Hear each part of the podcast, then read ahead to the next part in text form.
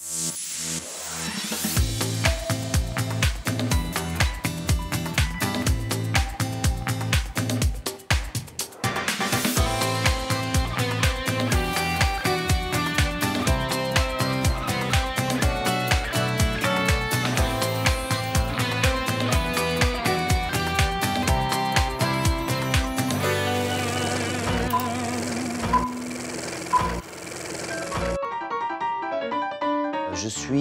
Capricorne.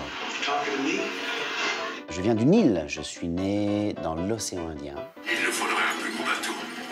Je fais des spectacles. Je suis parfois humoriste, mais je ne fais pas que ça. Parfois je joue la comédie, parfois sur scène, parfois devant la caméra. Je suis passé une fois derrière la caméra. Tu sais. J'ai fait de la télé, j'ai fait de la radio. En fait, je bouffe carrément à tous les râteliers. Je suis ton père. J'étais à l'antenne d'une radio nationale encore l'année dernière, d'où cette voix suave de Téléphone Rose. J'ai vieilli, donc j'aime la glace rhum raisin. Je monte le son quand il y a Dire Straits, alors qu'avant j'aimais pas. Et quand je fais un créneau, il faut que je baisse la musique. Je suis un vieux, à tout de suite, avant ma mort. Bonjour Manu Payet. Bonjour Valérie. On est ravis de vous accueillir dans le Paris des Arts. Vous êtes en ce moment sur les planches dans un nouveau seul en scène. Nous sommes ici au Grand Rex où a eu lieu récemment l'avant-première du dernier Astérix et Obélix dans lequel vous jouez. On va parler de toute cette actualité. Mais avant, je vous propose de visiter les coulisses de ce cinéma mythique. Est-ce que ça vous tente? Beaucoup, Bon, on y va énormément. Pardon? Si je suis avec vous. Ah bah, euh, allez. Merci.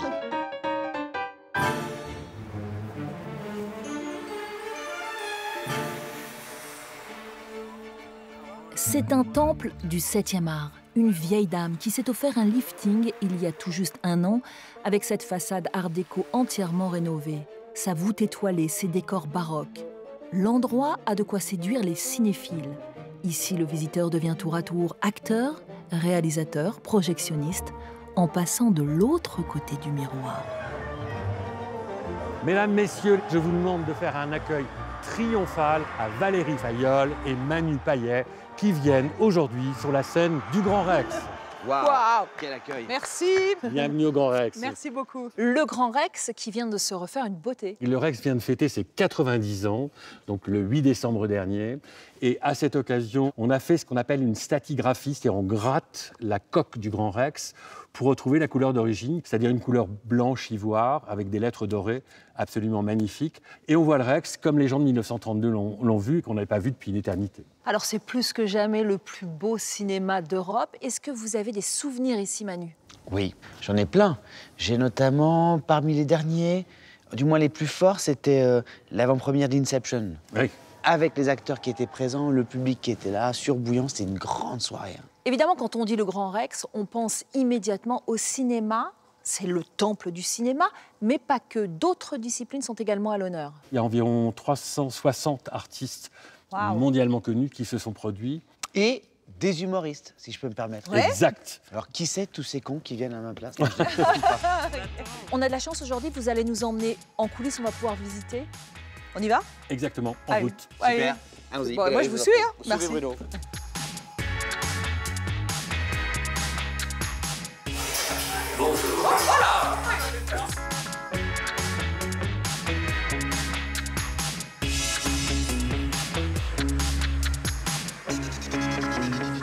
Vous avez un projecteur 35 mm ici, tel qu'il était aujourd'hui du temps de la copie argentique.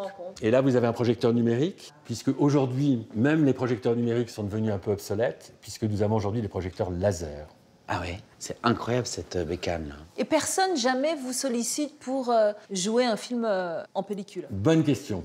Tarantino, qui continue à filmer, alors lui, éventuellement en 70 mm ou en 35 mm argentique, il ne supporte pas le numérique. Mais vous l'avez fait pour Inception? Et on l'a fait pour Inception. Ah Et voilà Valérie.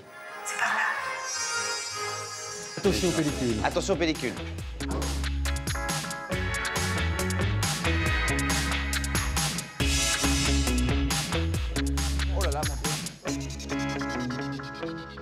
allez euh, passer devant le micro un par un et vous lirez le texte qui s'affiche. Je suis le maître du monde Il nous faudrait un plus gros bateau. Vous êtes sur un plateau d'effets spéciaux. Oh mon dieu Vous pouvez maintenant vous diriger vers la salle de projection. Ah, ah super. ouais. Ils avaient embarqué. Ils avaient failli couler. Oh mon dieu Oula, Il nous faudrait un plus gros bateau. bravo. Ouais, bravo.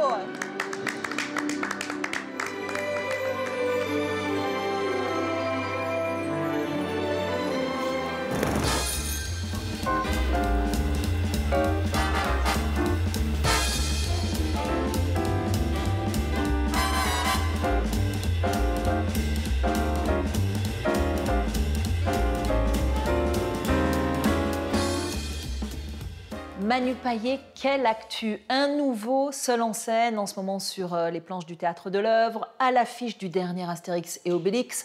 On débute au théâtre, puisque nous sommes au théâtre de l'œuvre. Après Emmanuel, Emmanuel 2. Il a beaucoup changé, Emmanuel, entre les deux spectacles. Bah oui, le temps a passé, il a vieilli. Et il a pris un petit coup, un petit coup de pelle. Voilà, il ne les roule plus, il les prend dans la gueule. Tout simplement. Bonsoir, merci, salut.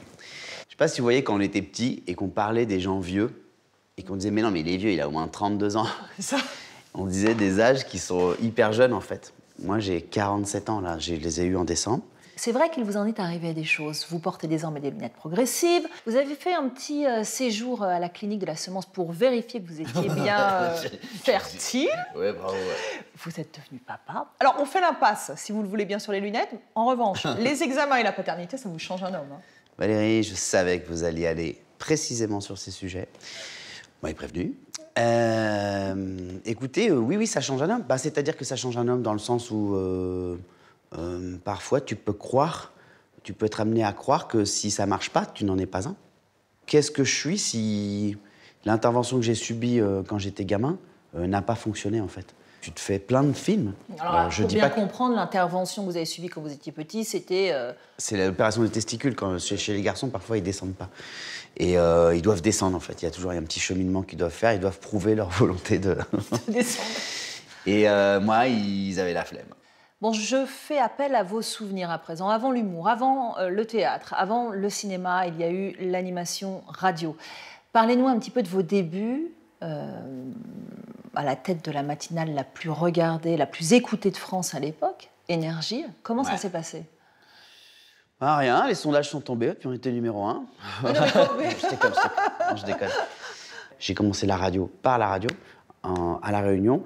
Et puis, euh, on est venu me chercher. Il y a un patron d'énergie euh, qui est venu euh, en vacances à La Réunion, qui m'a entendu à l'antenne et puis qui est reparti avec moi dans ses valises.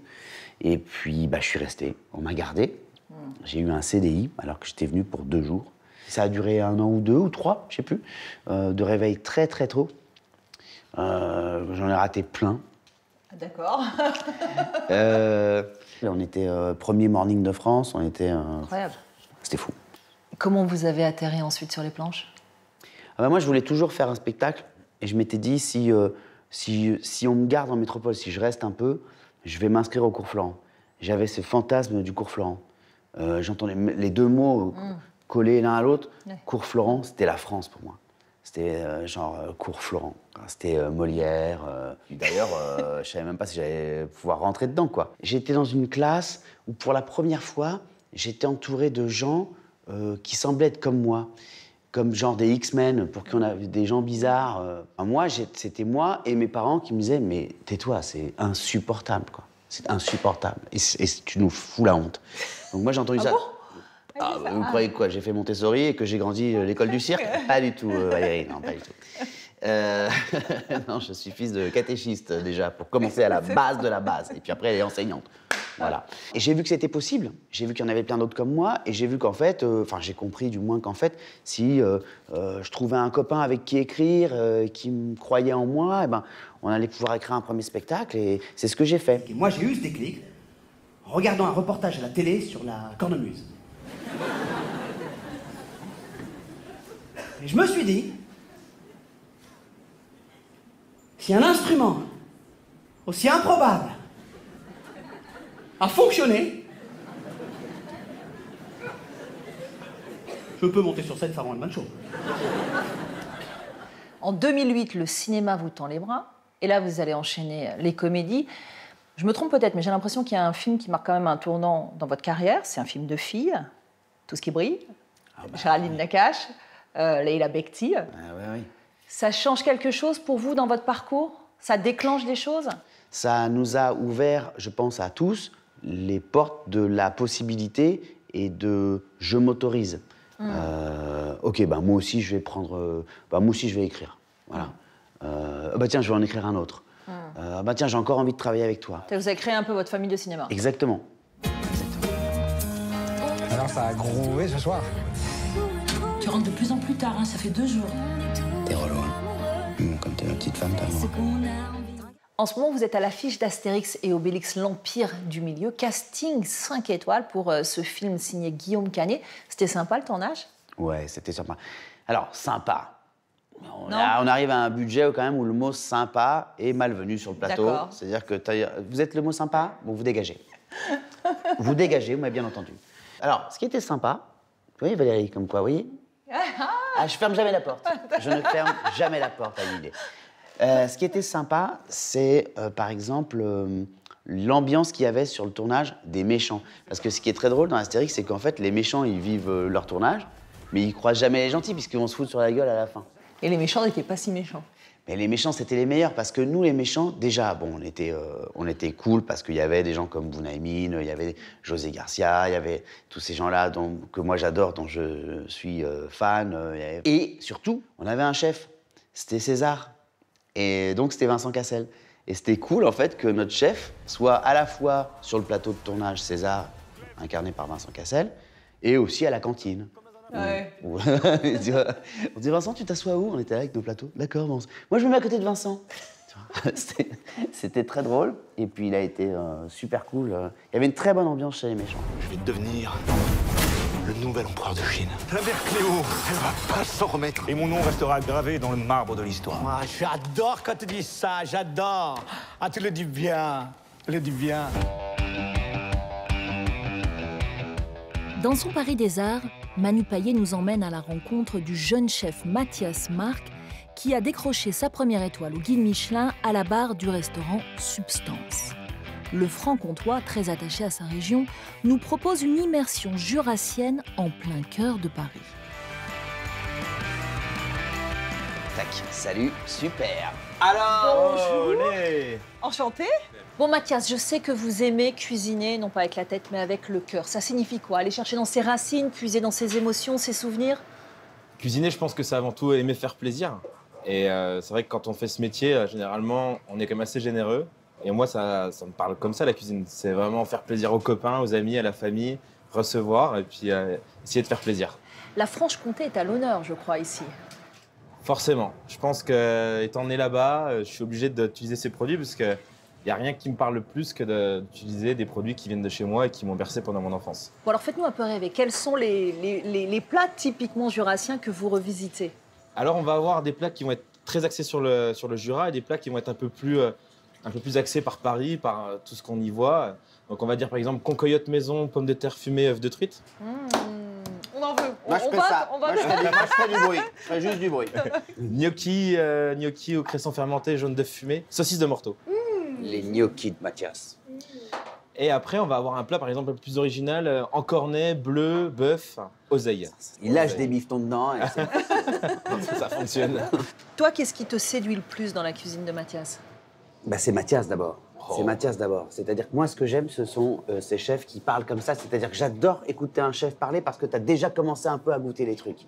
C'est-à-dire qu'il nous a déjà mis en appétit. Il y a aussi chez Mathias, je trouve, je sais que tu es là, c'est un peu gênant, mais il y a une curiosité qui est importante chez un chef qui cuisine tous les jours. Important, il faut avoir à la fois la curiosité et le temps de l'avoir. Ouais. Parce que sinon, bah, tu te renouvelles pas. Or, il se passe tellement de trucs autour, lui, il regarde tout et il goûte à tout. Et c'est ça qui fait que demain, ça sera jamais comme aujourd'hui. Demain, c'est encore meilleur qu'aujourd'hui. Alors, vous présentez Substance, et là, je vous cite comme une cuisine d'auteur et de goût. C'est ce qu'on peut lire sur la carte. C'est quoi une cuisine d'auteur? Je pense que c'est une cuisine qui est personnelle. Où euh, on aime bien, attention dans la gastronomie, mettre quelques mots un peu pompeux, Oui, hein, faut le oui, savoir. oui, oui. Non, mais cela dit, vous êtes assez fort pour les titres, hein, parce que, attends, qu'est-ce qu'on avait vu nous? Ah On ouais, avait nous, on avait vu vu les l'apologie des excès. Ouais, Voilà. ouais. C'est-à-dire une grosse biture. C'est un, un entonnoir directement. D'accord. Et donc, qu'est-ce que c'est l'apologie des excès? C'est un plat euh, qui d'ailleurs, euh, j'ai fait à Top Chef, que j'ai fait à Top Chef, où il y a quatre saveurs, trop grasse, trop sucrée, trop pimentée et trop acide. Et l'idée, c'est de montrer qu'avec du pas bon, on peut faire du bon.